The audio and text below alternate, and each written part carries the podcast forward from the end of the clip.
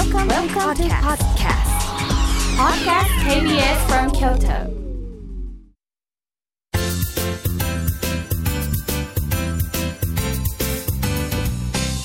あつこの部屋どうも、チュートリアル得意の妹のあつこです。えっ、と、今日も、えーメールがいっぱい来ているので、読ませてもらいます。えーっとですね、まず、えっと、36歳の女性の方からメールもらってるんですけど、えー私は北海道に彼氏がいて遠距離恋愛をしています。あつこさんも東京に彼氏がいると聞きましたが、秘訣を教えてください。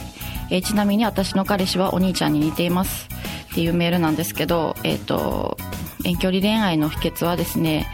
えーとりあえず毎日ちゃんとあの連絡を1日23回電話をして連絡を欠かさずあとそれは私なりなんですけど、えーまず束縛をしない。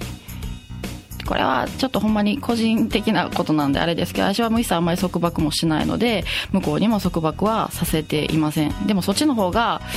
あの長く続くんじゃないかなとも信用しきるとお互いが。それが一番喧嘩もなく、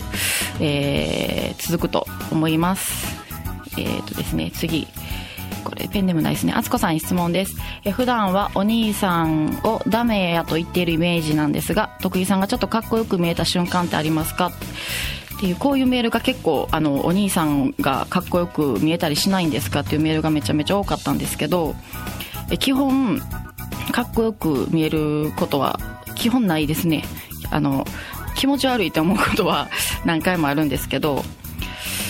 ただ、まあ、一番かっこよく見えた瞬間はあのやっぱり m 1を取った時にやっぱりあのガッツポーズであの手を挙げはった瞬間にあーちょっとやっぱり兄としてかっこいいなとやっぱあの日ぐらいからすごい尊敬もしてあもう知らんうちにこんだけ努力したはったんやなっていうもう尊敬の目で福田君ももちろん尊敬の目で見るようになりましたね。やっぱりあの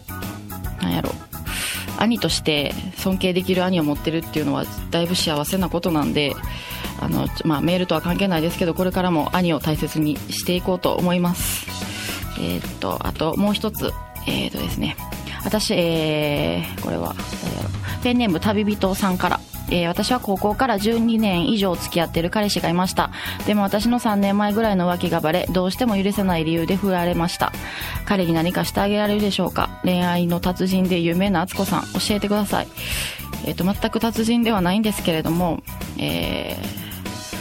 どうやろう。やっぱり彼氏を裏切ってしまったらまあそのね信用してもらうのは結構な時間がかかるとは思うんですけどどうしてもその人が好きやったらちゃんと、あのー振り向いてくれるまで自分の欲は出さず、あのー待っていることなんじゃないでしょうか。こんな返事ですいません、えー全然私でよければどんどん、あの相談は聞くのでまたメールをください、えーメールアドレスはリアルアットマーク KBS.NE.JP です。あつこの部屋。